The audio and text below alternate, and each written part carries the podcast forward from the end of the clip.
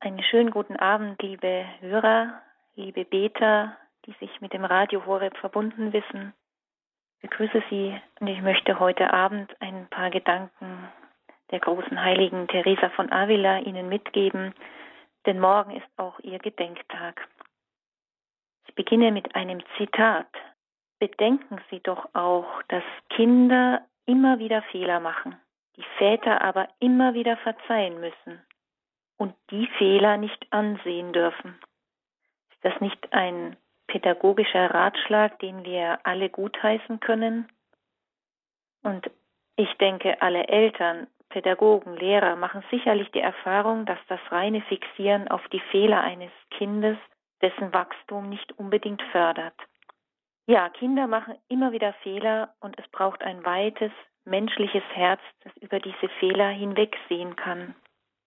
Es ist die heilige Teresa von Avila, die im Jahre 1562 diesen Ratschlag an den Ordensgeneral geschrieben hat, um zwischen ihm und einen Karmeliten, den Teresa sehr schätzte, in einer delikaten Angelegenheit zu vermitteln. Und dieser Ratschlag gilt nicht nur im menschlichen Bereich, sondern auch im geistlichen. Denn er spiegelt in gewisser Weise Theresas Gottesbild wider. Gott als ein uns Menschen nahe, zugewandter, barmherziger Vater. In den Betrachtungen über das Vaterunser, das die heilige Theresa uns hinterlassen hat, finden wir dieses Gottesbild wieder. Ihre Meditationen, das ist wirklich ein großer Schatz. Und aus diesem Schatz möchte ich Ihnen einige Gedanken mit ihnen eben teilen und vor allem die heilige Teresa selber zu Wort kommen lassen. Sie hat diese Betrachtungen, wie sie sich selbst auch nennt, ans Ende einer größeren Schrift mit dem Titel Der Weg der Vollkommenheit gestellt. Darin richtet sie sich in erster Linie an ihre Mitschwestern, um sie auf dem Weg des inneren Gebets zu begleiten. Ja, vielleicht denken Sie jetzt, oh, dann ist es vielleicht doch nichts für mich. Mir gelingt nur das mündliche Gebet, aber dieses innere, stille Gebet, das liegt mir gar nicht. Aber dank ihrer tiefen Menschenkenntnis weiß Theresa auch, dass Menschen unterschiedlich veranlagt sind und nicht allen das innere Gebet grundsätzlich oder in bestimmten Lebensphasen leicht fällt. Und manche schrecken sogar regelrecht davor zurück inneres Beten, Kontemplation, Betrachtung, Meditation. Und so spricht sie also auch jene Menschen an, die innerlich ruhelos, vielleicht zerstreut, kurzum, die sich trotz guten Willens nicht sammeln können. Und vielleicht kennen Sie das, dass Sie einen Ansturm von Gedanken gerade dann überfällt, wenn Sie im Gebet Ruhe suchen. Also, halten wir uns zunächst vor Augen, auf die Bitte der Jünger hat der Herr Jesus Christus gesagt, wenn ihr betet, so sprecht. Also Betonung auf das Verb sprechen. Wenn ihr betet, so sprecht, Vater, dein Name werde geheiligt. Das Vaterunser ist also zunächst einmal ein gesprochenes, ein mündliches Gebet. Das tun wir ja als Christen auch im Gottesdienst oder eben zu anderen Momenten, wenn wir beten. Die Frage die stellt sich auch Teresa von Avila, ist nur, wie wir das Vaterunser beten, also in welcher Geisteshaltung. Und darauf geht die Heilige in ihren Betrachtungen genauer ein. Hören wir also, was sie dazu schreibt. Ihr, sie richtet sich an ihre Schwestern, müsst wissen, dass Beten noch nicht allein dadurch inneres Beten ist, dass man den Mund geschlossen hält. Wenn ich beim Sprechen innerlich ganz dabei bin, wenn ich die Worte, die ich sage, zu verstehen versuche, wenn ich daran denke, dass ich mit Gott rede und das mehr mit innerer Zuwendung als mit den Worten tue, dann ist dieses innere Beten, dann ist dies inneres Beten, beziehungsweise dann wird mein mündliches Gebet innerlich. Zitat Ende. Für sie, Theresa, ist also das echte mündliche Gebet und das innere Gebet nicht voneinander zu trennen. Worauf kommt es letztendlich an, ob ich innerlich oder mündlich bete? Theresa erläutert es kurz in einem Satz, dass man darauf schaut und erkennt, wen man da bittet und wer der Bittsteller ist und natürlich auch, um was man bittet. Kurzum, es muss uns bewusst sein beim mündlichen oder auch inneren Beten, wer ist Gott, den ich da bitte? Und wer bin ich, der da bittet? Und was ist es, worum ich eigentlich bitte? Jesus Christus, der Herr, ist es, der uns die Worte des Vaterunsers vorspricht. Und er ist es auch, der sie uns weitergibt. Und so richtet sich die heilige Theresa, Theresa schon zu Beginn an den Herrn und beantwortet damit schon die erste Frage. Wer ist Gott, den ich da bitte? Sie schreibt, Vater unser. Herr Jesus, schon wenn wir zu sprechen beginnen, füllst du uns die Hände und machst uns ein so großes Geschenk. Schon mit dem ersten Wort schenkst du uns schon so viel auf einmal. Im Namen deines Vaters schenkst du uns alles, was man nur geben kann. Du willst, dass er uns als seine Kinder betrachtet. Du verpflichtest ihn, es zu erfüllen, denn wenn er Vater ist, muss er uns ertragen, wie schlimm auch immer die Verfehlungen seien. Wenn wir wieder zurückkehren wie der verlorene Sohn, muss er uns vergeben. Er muss uns trösten, in unseren Nöten. Er muss uns ernähren, wie es die Pflicht eines Vaters ist, der besser notwendiger sein muss als alle Väter der Welt, weil in ihm nichts anders sein kann, außer der ganzen Fülle des Guten. Jedes Mal, wenn wir uns an unseren Vater, Gott Vater wenden, dann soll uns dies bewusst sein, mit welchem guten, gütigen, um uns sorgenden Vater wir es zu tun haben. Denn er kann nicht anders als gut sein. Theresa verwendet das Verb müssen. Er muss uns ernähren. Er muss uns vergeben. Dieses müssen bringt dieses er kann nicht anders als gut sein zum Ausdruck. Die folgenden Worte des Vaters unser im Himmel könnten uns dazu verleiten, dass wir uns diesen Vater in unbestimmter Ferne wähnen, da wir ihn nicht recht verorten können. Hinter der Anrede Unser Vater im Himmel steht eine ganz wichtige Erkenntnis, nämlich die Welt ist sozusagen mittendrin im Himmel. Denn kein einziges Teilchen um uns herum hier in dieser Welt ist ohne Gott. Der Vater ist da, wo immer wir uns bewegen. Und Theresa geht noch weiter in ihren Überlegungen. Wenn Gott überall ist, dann auch im Menschen, im Menschen gegenwärtig. Und hier erinnert Theresa an den heiligen Augustinus, der Gott überall gesucht, ihn aber nur in seinem eigenen Inneren gefunden hat. Sie betont daher, wie wichtig es sei für einen leicht zerstreuten Menschen, diese Wahrheit zu begreifen. Zitat Der Mensch muss nicht erst zum Himmel aufsteigen, um mit seinem Vater zu reden. Er braucht nicht laut zu rufen, um mit ihm in Verbindung zu kommen. So leise die Seele auch spricht, der Vater ist so nahe, dass er uns hört. Man braucht keine Flügel, um zu ihm aufzusteigen. In die Einsamkeit muss man gehen und ihn im eigenen Inneren anschauen. Wie wunderbar ist doch das alles. Er, der tausend Welten und noch viel mehr mit seiner Größe ausfüllt, er schließt sich in so etwas Kleines ein.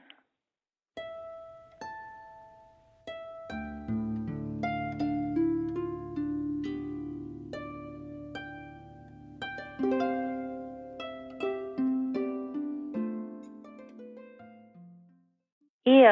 tausend Welten und noch viel mehr mit seiner Größe ausfüllt, er schließt sich in so etwas Kleines ein.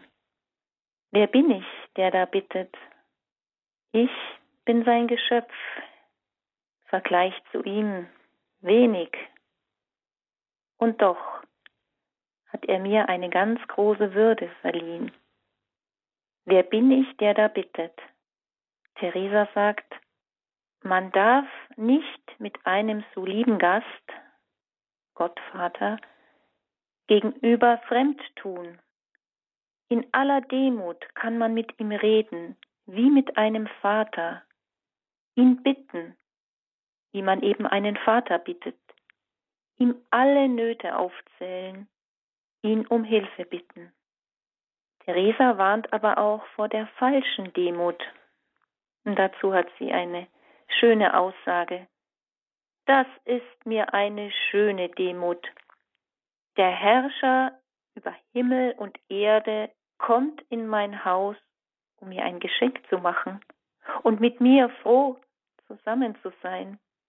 Und ich antworte ihm aus falscher Demut nicht, gebe mich nicht mit ihm ab, nehme sein Geschenk nicht an und lasse ihn allein.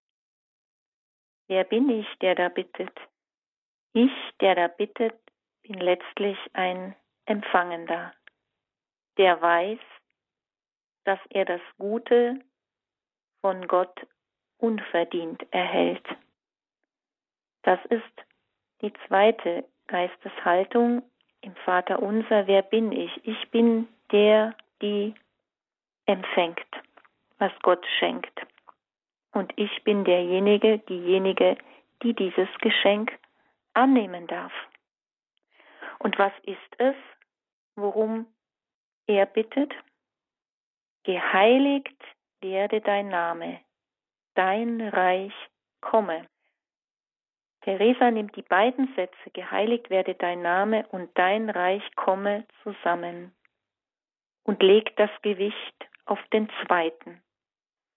Da wir Menschen es nicht können oder vermögen, den Namen des Vaters richtig zu heiligen, zu loben und preisen, brauchen wir seine Unterstützung, die er uns zukommen lässt, wenn er uns zuvor sein Reich schenkt.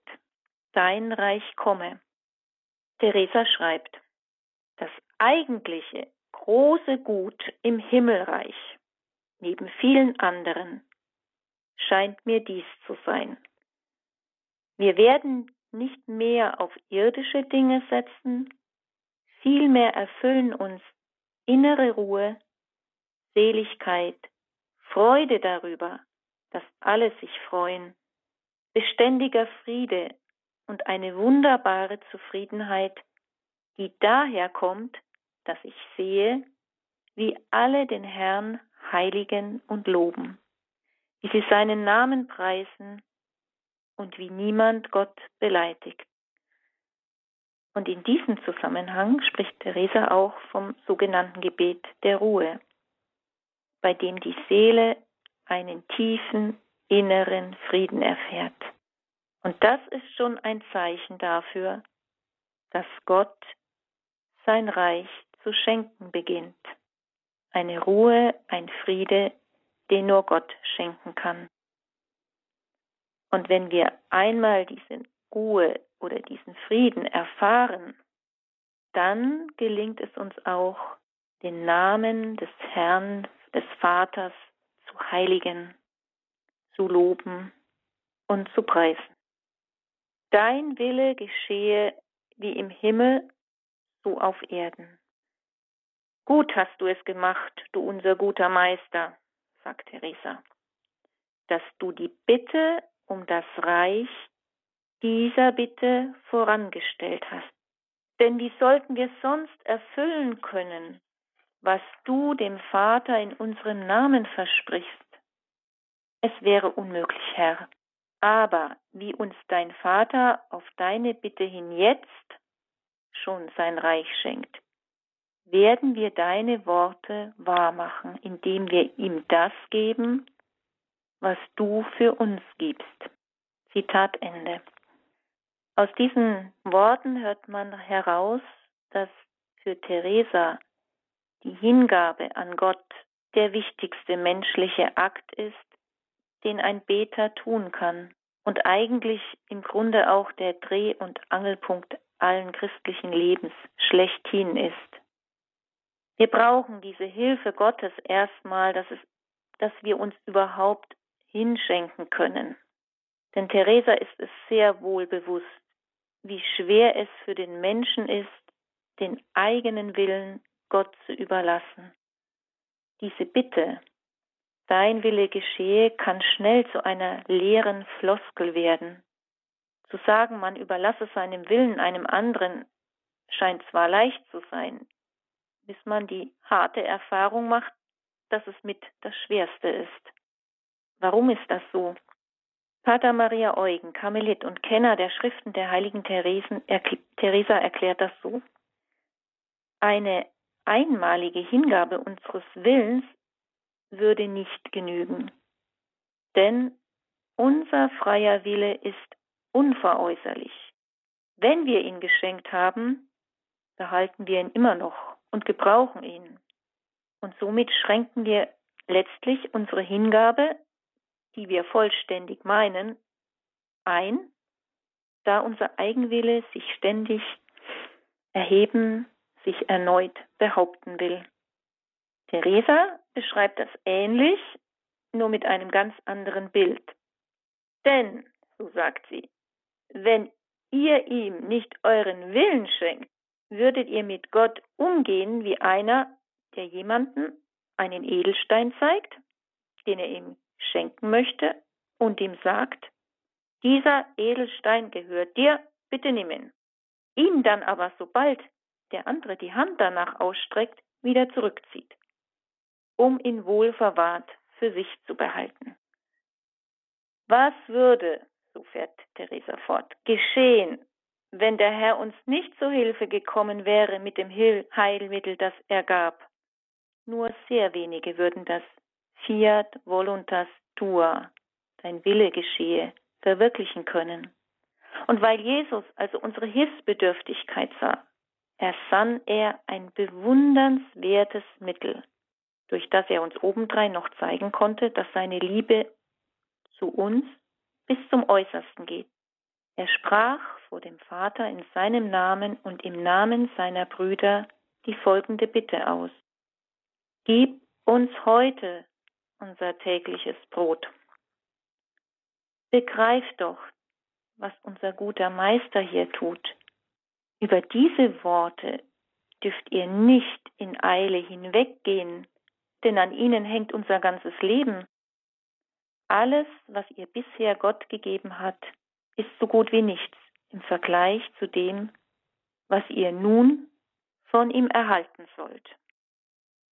Heilige Teresa setzt den Fokus bei der Bitte um das tägliche Brot auf das eucharistische Brot und nicht so sehr auf das Brot, das uns zum Lebensunterhalt dient. Das erklärt sich dadurch, dass sie sich in erster Linie an ihre Mitschwestern wendet.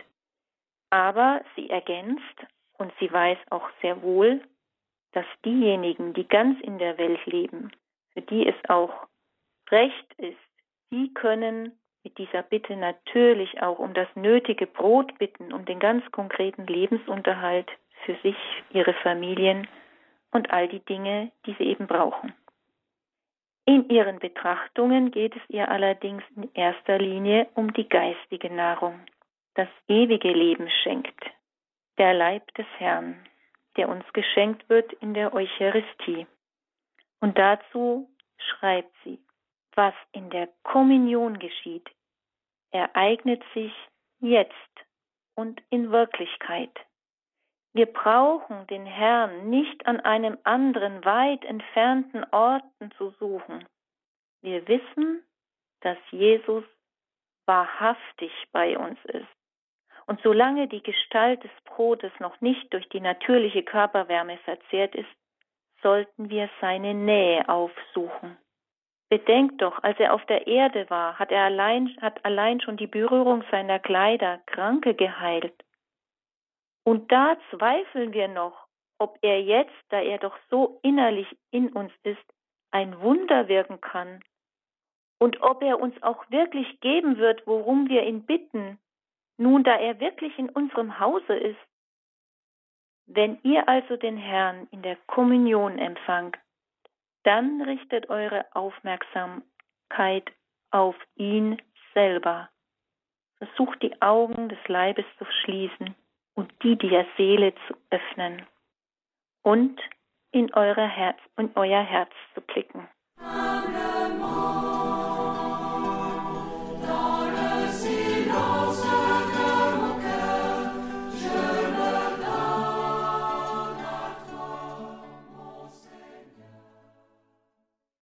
In der Stille meines Herzens schenke ich mich demütig dir, mein Herr, war der Refrain dieses französischen Liedes.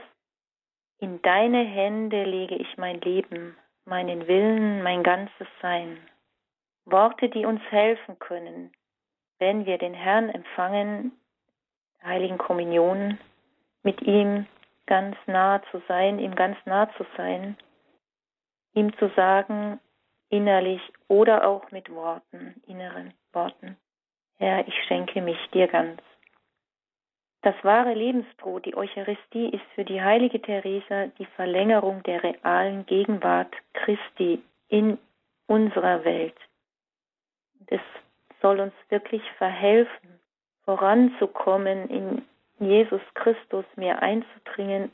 Es soll uns helfen, Mut zu machen, uns zu stärken damit der Wille Gottes geschehen kann im Himmel und auf der Erde. Und so schließt sich die nächste Bitte an.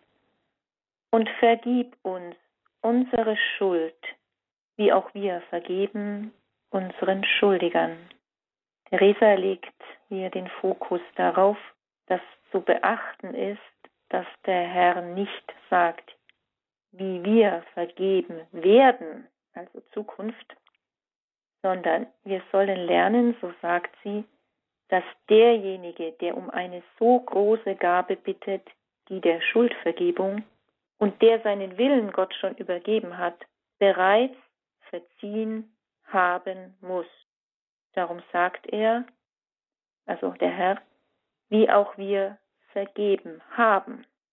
Wer also mit dem Herrn der also dem Herrn mit ganzem Herzen gesagt hat, dein Wille geschehe, der muss schon alles verziehen haben oder zumindest fest dazu entschlossen sein. Denn, Theresa fährt fort, Jesus hätte ja auch etwas ganz anderes vor seinen Vater bringen können. Er hätte ja sagen können, vergib uns, Herr, denn wir verrichten so viele Gebete. Vergib uns, Herr, denn wir fasten. Oder vergib uns, Herr, denn wir tun ja Buße. Nein, er sagte nur, wie auch wir vergeben haben. Vielleicht weil er uns kennt und weil er weiß, wie sehr wir auf unsere Ehre bedacht sind und wie dass uns nichts schwerer fällt, als einander zu verzeihen. Wenn der Herr uns unsere Schuld einfach vergibt, und zwar lediglich unter der Bedingung, dass wir anderen Verzeihung schenken, was daran gemessen doch eine lächerliche Kleinigkeit ist. Aber selbst zu dieser lächerlichen Kleinigkeit sind wir nur in dem Maße fähig, wie du uns umsonst vergibst, Herr. Ja, in dem Maße, wie wir verzeihen können, lässt sich ablesen, ob unser Gebet auch aufrichtig, wahrhaftig ist. Und führe uns nicht in Versuchung, sondern erlöse uns von dem Bösen. In der Betrachtung dieser letzten Bitte des Vaterunsers enthüllt sich Theresas Scharfsinn. Es geht bei dieser Bitte nicht darum, dass wir von allen Schwierigkeiten, Prüfungen, inneren Kämpfen verschont bleiben, Nein, im Gegenteil, sagt Theresa, oft nehmen diese Dinge zu, in dem Maße, wie wir im geistlichen Leben vorankommen.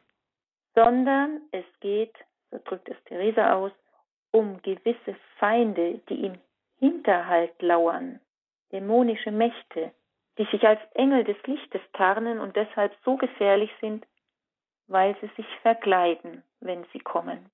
Und sie sind dann erst zu erkennen, wenn sie in der Seele bereits großen Schaden angerichtet haben. Wir stehen dann mitten in der Versuchung und bemerken es nicht. Und von diesen Versuchungen verschont zu bleiben, das müssen wir wirklich erbitten. Niemand ist gegen diese Art des Bösen gefeit. Von daher ist diese Bitte keine Nebensache. Bitten wir den Herrn, dass wir uns nicht vom Bösen täuschen lassen, dass wir sein Gift erkennen und Licht und Wahrheit nicht in uns verdunkelt werden. Dabei helfen uns zwei Dinge, die Liebe zu Gott und die Gottesfurcht. So sagt es Theresa.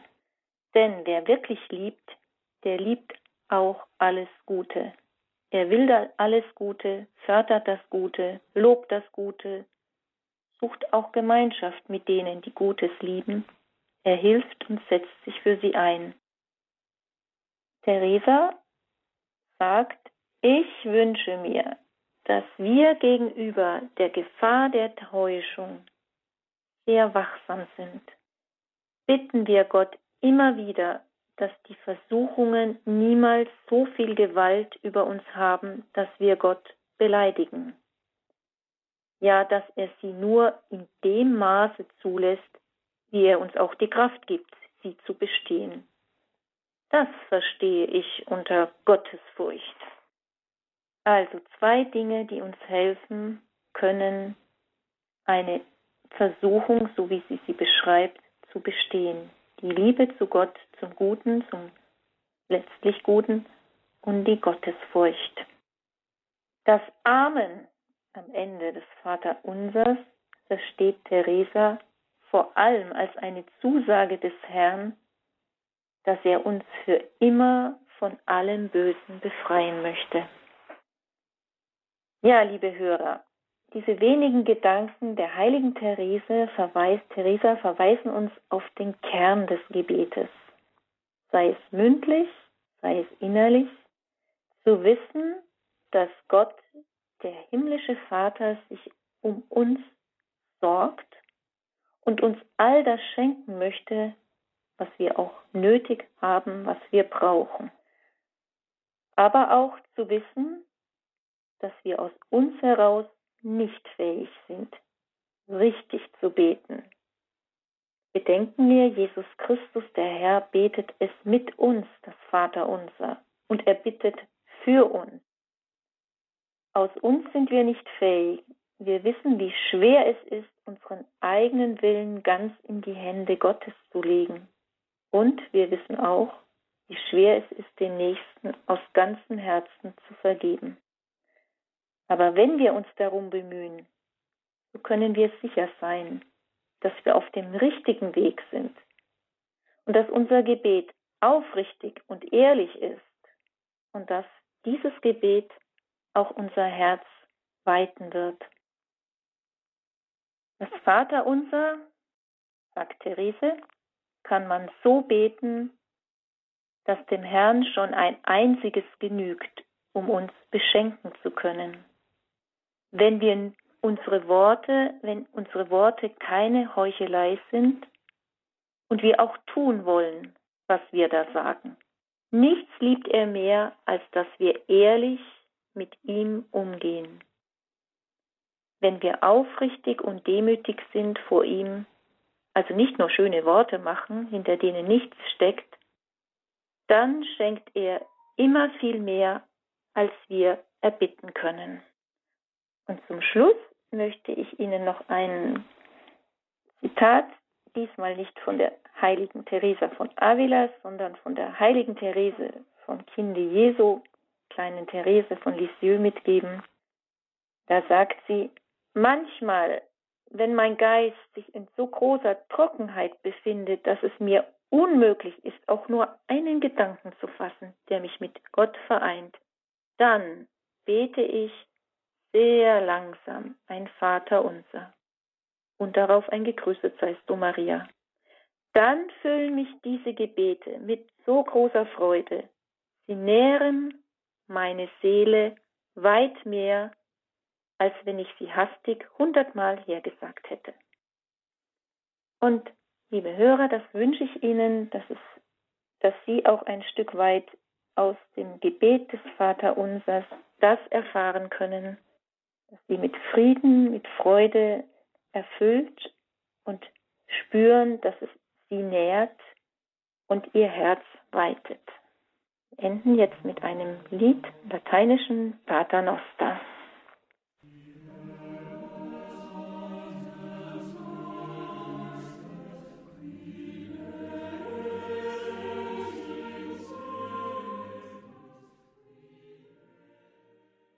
Noster. Das Vaterunser, Betrachtungen der heiligen Teresa von Avila, war das Thema von Ruth Schilling, Mitglied des Karmelitanischen Säkularinstitutes Notre-Dame de Vie in Weisendorf bei Erlangen in der Sendereihe Quellgrund christliche Meditation.